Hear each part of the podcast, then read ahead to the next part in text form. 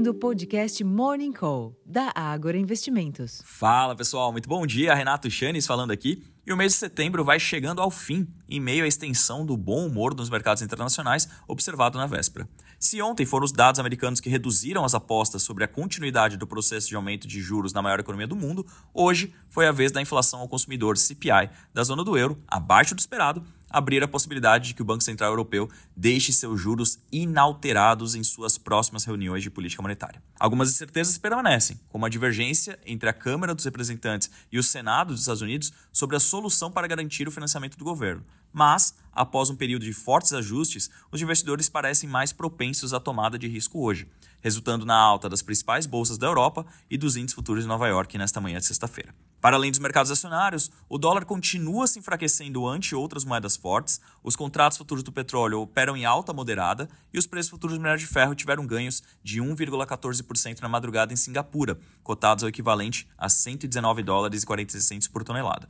Vale observar que as negociações em Dalian estão suspensas em função do início do extenso feriado na China, conhecido como Golden Week. Esse tom positivo mundo afora tende a impulsionar os ativos domésticos hoje também. O fronte fiscal ainda segue no radar, mas todo esse ímpeto externo deve continuar a retirar prêmios da curva a termo local, a despeito das incertezas relacionadas à trajetória das contas públicas. Em termos de agenda, aqui no Brasil, o dia conta com uma palestra online do presidente do Banco Central, Roberto Campos Neto, no Spring Investment Meeting, às 9 horas da manhã.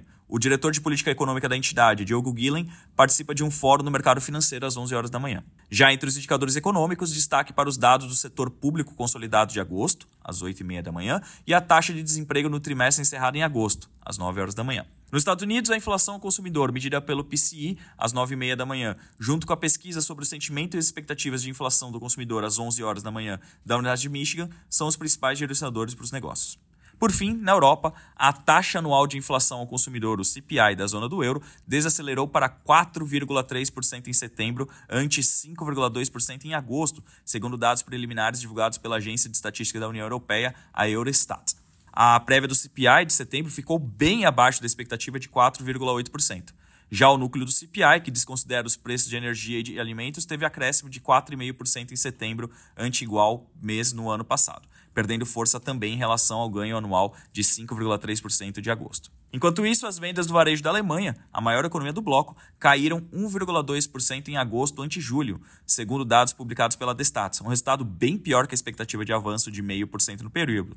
Em relação ao igual mês do ano passado, as vendas do setor varejista alemão tiveram contração de 2,3%.